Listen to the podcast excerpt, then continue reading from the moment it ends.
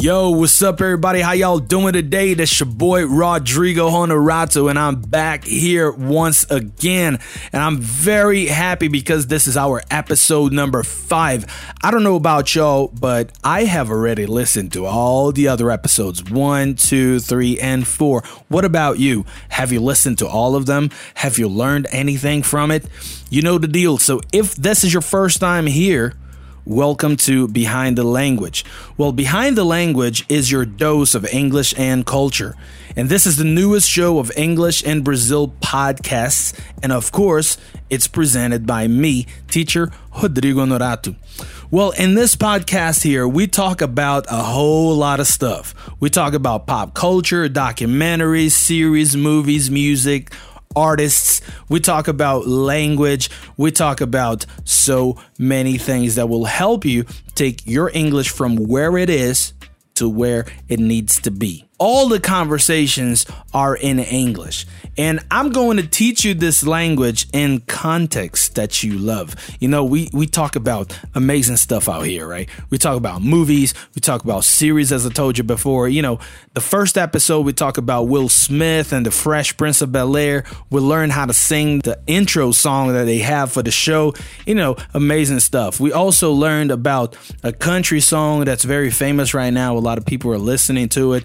So you know, there's so many things to be learned. And we are utterly certain that you will fall in love with this podcast and you will fall head over heels in love with what's behind the language. So, are you ready for that? All right. So, in our last episode, episode number four, we talked about a very interesting topic, which was should I travel to a different country in order to improve my English, in order to learn English. And well, we found out that, well, if you do so, it's going to be really good. But you don't have to. You can learn English in Brazil. I personally learned a lot of things here in Brazil. When I went to the United States back in 2007, uh, the first time, you know, I could just, you know, work on new expressions and I could hear different people speaking the language. So I could pretty much brush up on a couple of other things that I hadn't learned here before. But you know, I learned the structure here, the vocabulary, and I could pretty much communicate with everybody in the United States. So that's pretty much what we talked about in our last episode, right? But in this episode of Behind the Language, we will talk about different accents. And we already know that English has become a lingua franca, which means that the whole world speaks English. And actually, there are over a billion people speaking it as an additional language. And I'll take myself as an example. I'm Brazilian, born and raised in Belo Horizonte, Minas Gerais, Brazil. I speak Portuguese as a mother language, as a mother tongue. However, I learned English. So here I come up with a lot of questions, and some of these questions are these ones. So think about it. Which English should I speak? Which accent should I focus on? Should I lose my accent in order to speak another language? How can I improve my speaking without having to focus on losing my accent. And quote unquote, losing my accent. Is it possible to do that? How can we do this? So, we're going to have this little conversation about this. But, you know, first of all, for those who are here for the first time, you know, I'm very happy to have you. Welcome to Behind the Language. You know, my Instagram is teacher dot Rodrigo Honorato, and I also have a YouTube channel English Black Friday. So you can go over there, you can check my work, you can subscribe. You know, it's gonna be amazing. All right, so let's get down to business.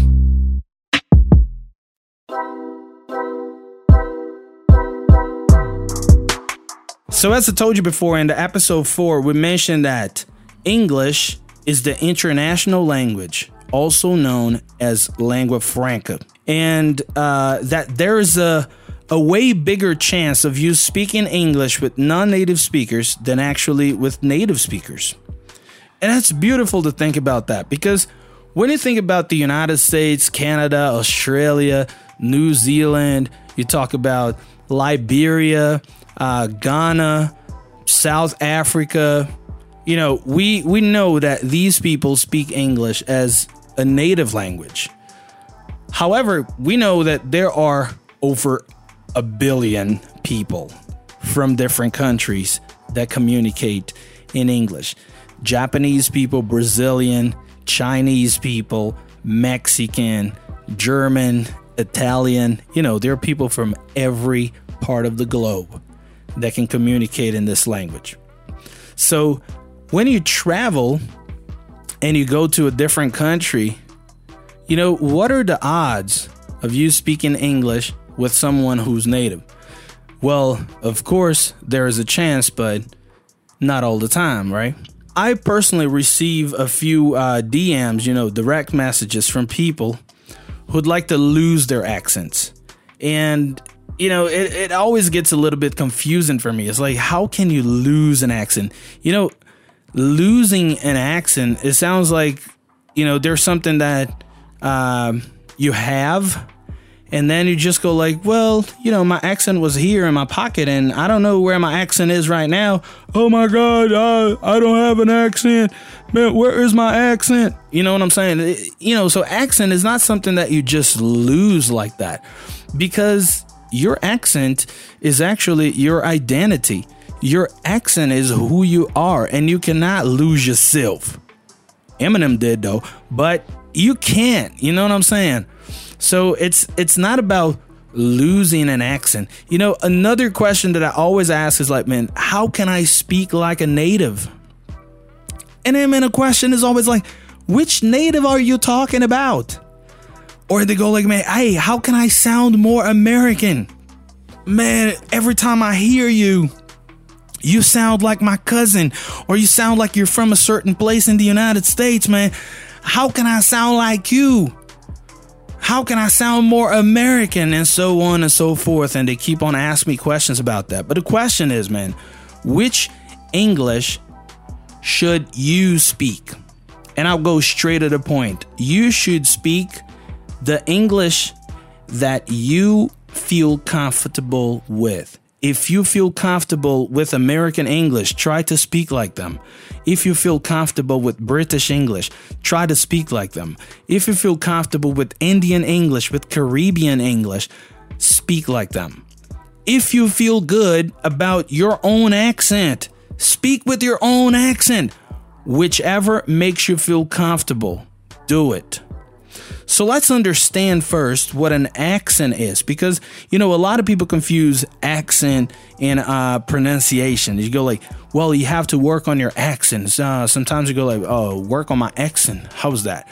For example, I'm, I'm Brazilian from Belo Horizonte. When I speak Portuguese, I speak a certain way. And my cousins are from Rio. And when they speak, they don't talk like I do. And I don't talk like them. And, well, we both speak Portuguese and we understand each other. So my cousins don't have to sound like me in order to make them understood. And I don't have to speak like them in order to make myself understood. I just speak my own way. You know what I'm talking about? So let's see. According to Google, okay, an accent is a distinctive mode of pronunciation of a language, especially one associated with a particular nation, locality, or social class. Oh, so you're telling me that uh, depending on the nation, they have a specific accent. Yes, so you can hear that in the Portuguese spoken in Portugal is different from the Portuguese spoken here in Brazil because we have different accents. So that would be a particular nation. When it comes to locality, it's just like I told you. So uh, my cousins are from Rio and I'm from Belo Horizonte, and we both speak Portuguese, but we can hear our differences because we are in different locations in different places. So we talk about locality right there. And also we talk about social class because our accents they are influenced by people around us. So if you are rich people, you might have contact with other rich people. These rich people, they talk a certain way, they talk like this or like that, and you start, you know, capturing everything around you and you start bringing that into your own identity. So when you hear people from a different social class, for example, speaking a language and you just go like, "Well, I don't really sound like that. I sound a little different." Okay, no problem. So according to the influences that you have, you will sound a certain way.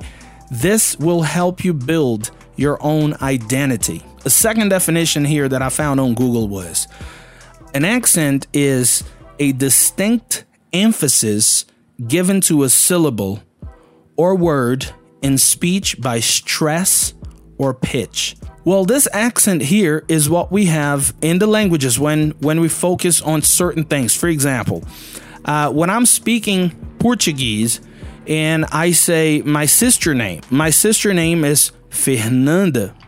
So we can hear that n is the stress syllable. So the accent is on n. And well, in Portuguese, we have an accent mark, right?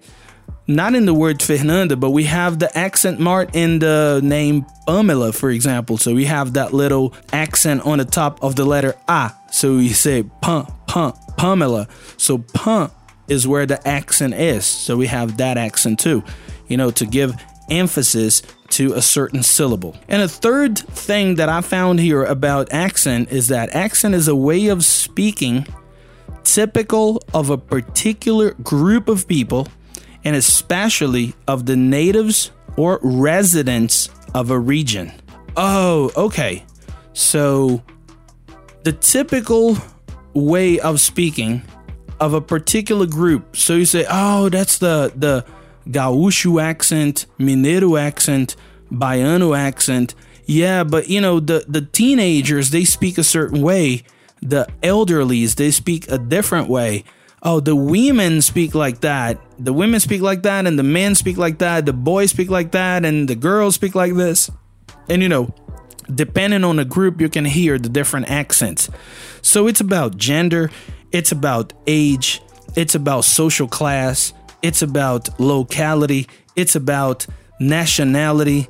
So accents are a little bit bigger than just you need to lose your accent or you need to change your accent because that's part of who you are. That's part of your identity. And the question is do you have to change who you are in order to speak a language? Hell no.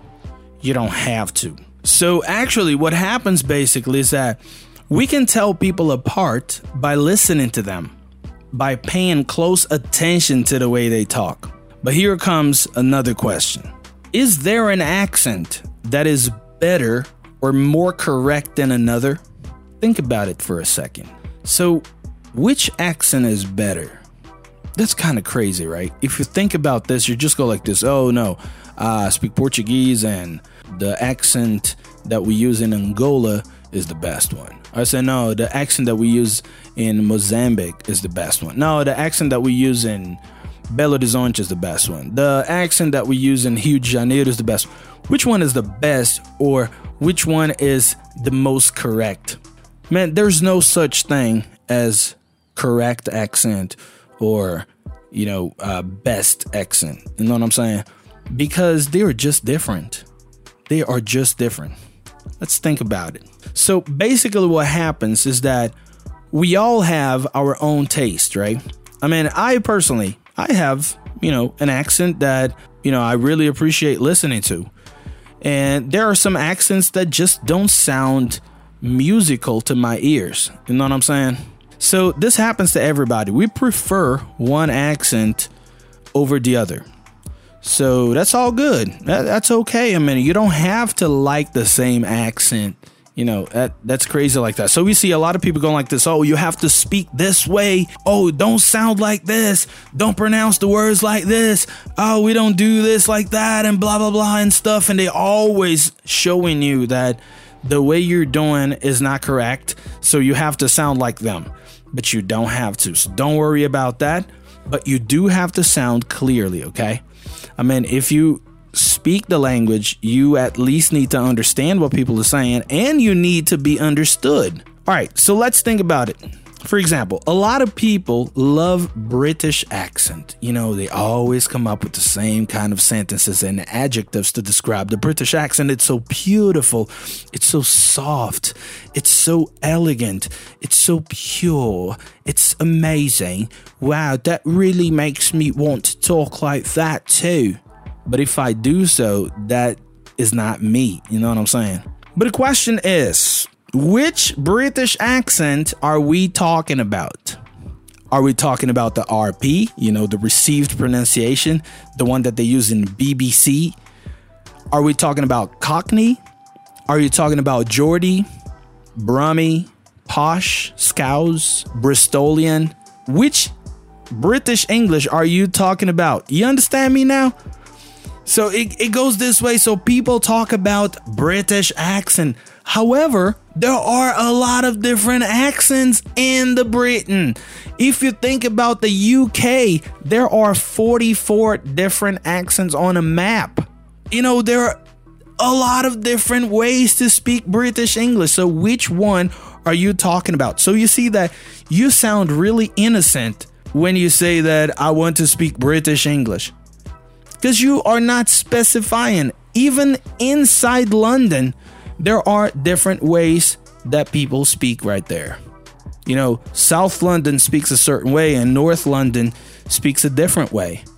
And you want to sound British. Fine, but just define which British accent you would like to have. Otherwise, you're going to have just a mix of British accents, which is okay too. Which is okay too. But you know, what I'm trying to say is that when you talk about accents, stop generalizing them and calling them the British accent. No, think about the British accents with the S at the end because there are so many. What about the American accent? Which American accent are you're talking about? Are you talking about the general American accent? Because if you are in the United States, you have the Southern country accent, you have the Texas accent, you have the Bayou accent, you have the Western English accent, you have the New York City accent, the African American accents. Yeah, because believe it or not, there are a number of different ones like Gullah Geechee. We also have the Bostonian accent. You know, if you go to Boston and people sound like this, you know, park the car in the yard, park the car and have a yard. But if you go a little down south, you know, to Rhode Island and they say park the car in Harvard Yard. And if you go to Texas to say park the car in Harvard Yard. And so many more.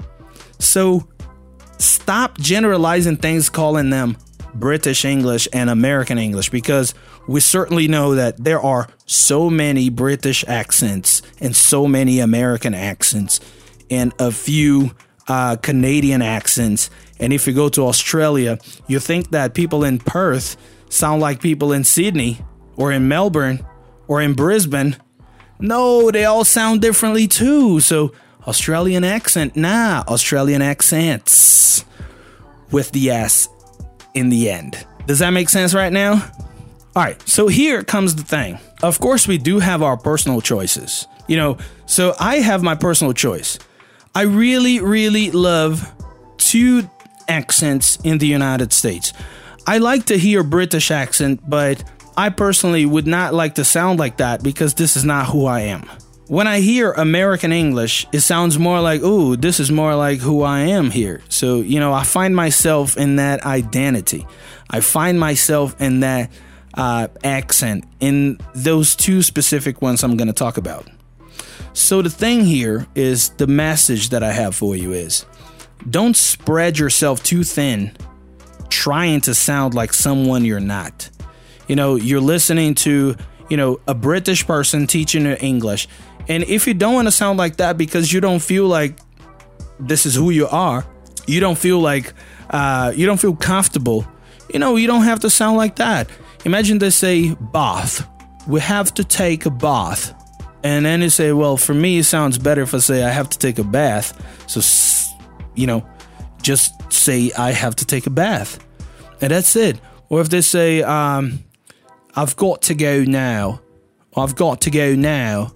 And then say, now for me, sounds better if I say, I have to go now or I gotta go now. So just say, I gotta go now or I have to go now. So this is gonna be your choice. You know what I'm saying? Second thing is focus on improving your pronunciation. And if you like, but only if you like, find an accent you love and start listening to it as much as you can so that you can produce those sounds more similarly to what you want to sound like. I personally like African American English and Southern accent. You know, English is spoken in Texas, Alabama, Mississippi. I really like that. You know, Georgia. Oh my God, that sounds like a plan to me. You know, because when I was listening to music, I was listening to Southern rap music. So I was listening to Paul Wall, Chamillionaire, Slim Thug. You know, I was listening to Ludacris. I was listening to, you know, rappers from the South like Lil Wayne. So I could hear, you know, both accents being connected African American English and the Southern accent. So I listen to them all the time and I try to sound like them because that's what I love doing. But do you have to? No way. You don't have to anything.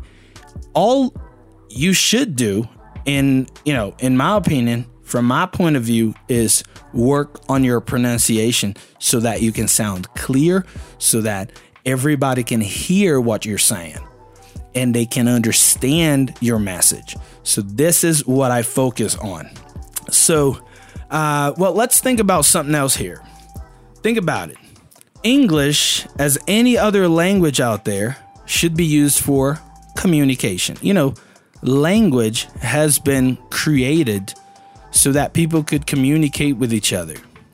That's the main focus. So always ask yourself the question Am I making myself clear? Do people understand me when I speak? Do people have to put in a lot of work to understand me? If your answers are yes, yes, and no, you're doing just fine. Look at this. Am I making myself clear? Yes. Do people understand me when I speak? Yes. Do people have to put in a lot of work to understand me? No. You're doing just fine.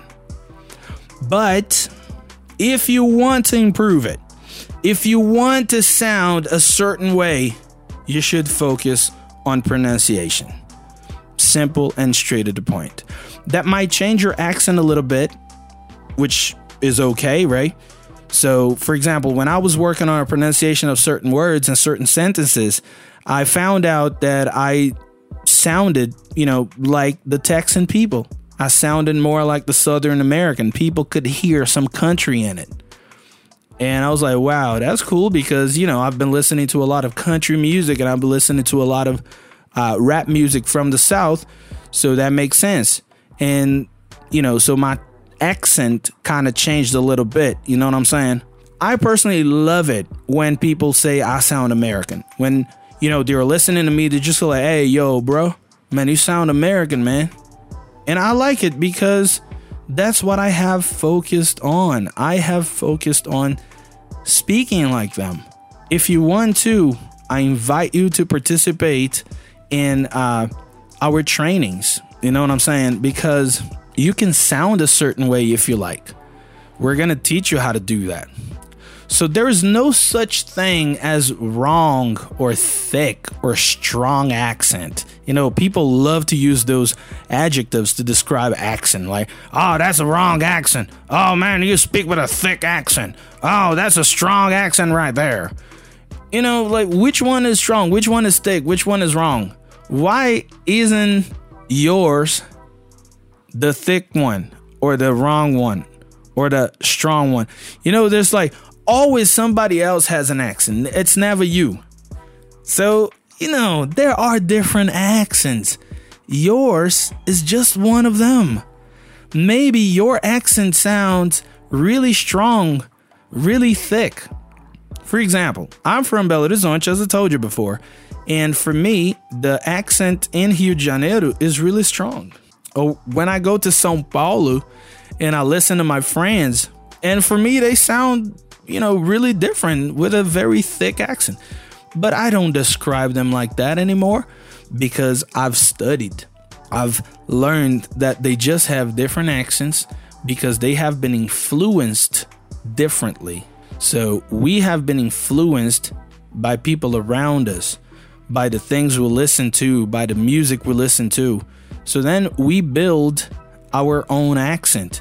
I speak Portuguese and my mother speaks Portuguese. We are both from Belo Horizonte. I'm 36 years old. My mom is 80 years old.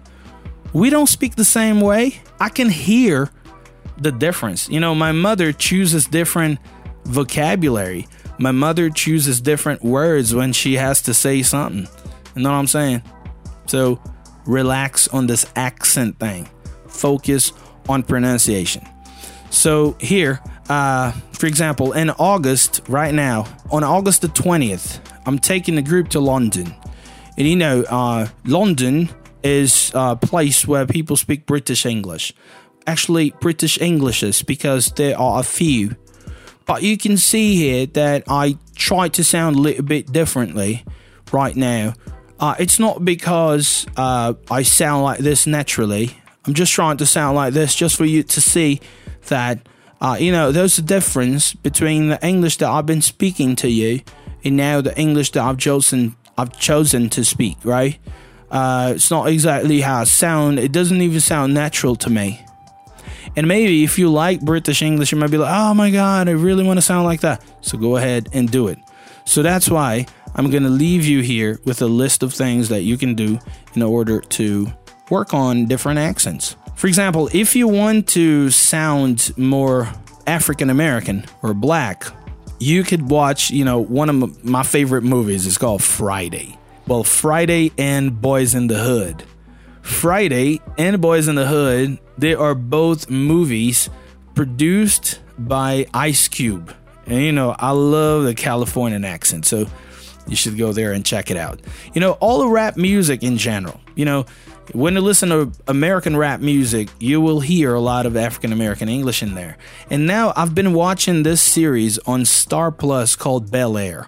It's the new story, or, you know, it's just like a different version of the Fresh Prince of Bel Air, but this is only called Bel Air. You should go there and watch that on Star Plus. It's amazing.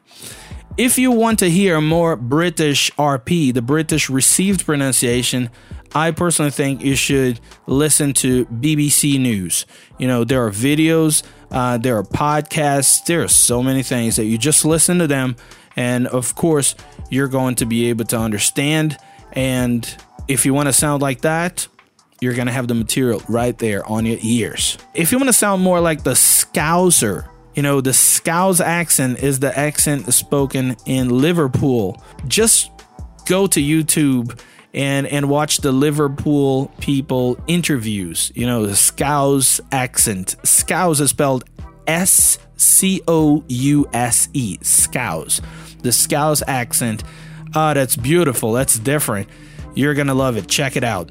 Uh, the other one is I don't know if you've seen that, but Adele had been interviewed in a radio station in London and she was speaking with her own accent and that was quite difficult to understand. A lot of people came up to me and said, hey, Rodrigo, man, come on. Do you understand what Adele is saying right here? It took me a while to understand because I'm not used to that accent. You know, she speaks with the Cockney accent.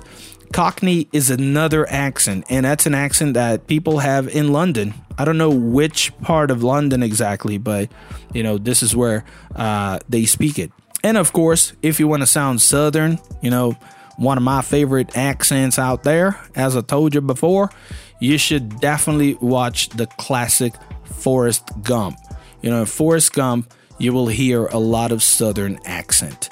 So, all right, y'all this is it for today. I mean, I'm very happy to be uh, here, as I told you before. So, apparently, we're coming to an end of another episode of Behind the Language, your dose of English and culture. Today, we talked about accents and the importance of sounding clearly, the importance of speaking your own English, but focusing on pronunciation so that you can sound better, so that you can be understood. And if you want to sound a certain way, you know what to do. You just go there, watch those movies I told you, listen to the songs I told you, and of course, you're going to make your English sound more comfortable for you. All right. So you already know my Instagram is at teacher.rodrigonorato. I'm Rodrigo Honorato from English in Brazil. Thank you very much for being here with me. I'll see you around the globe. Bye. Paulista tem vários tipos de sotaque também. Tem o paulista italiano, que fala assim, que é da moca, que tem o sotaque mais puxado de catanduva. Tem o paulista, que é o paulista do interior, que fala porta, corte, morte, sorte, forte. Né?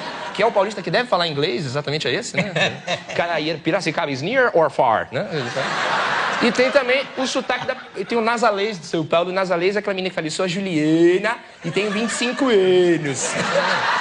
E tem, por último, também é, o, o, o sotaque da periferia.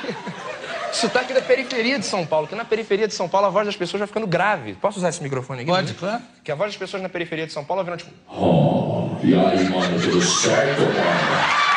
Inclusive, mano, quando eu falo assim com essa voz, dá mó vontade de rimar, certo? Mais ou menos assim, ó.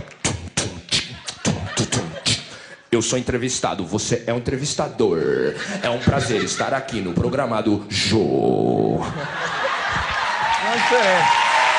Pode ser diferente.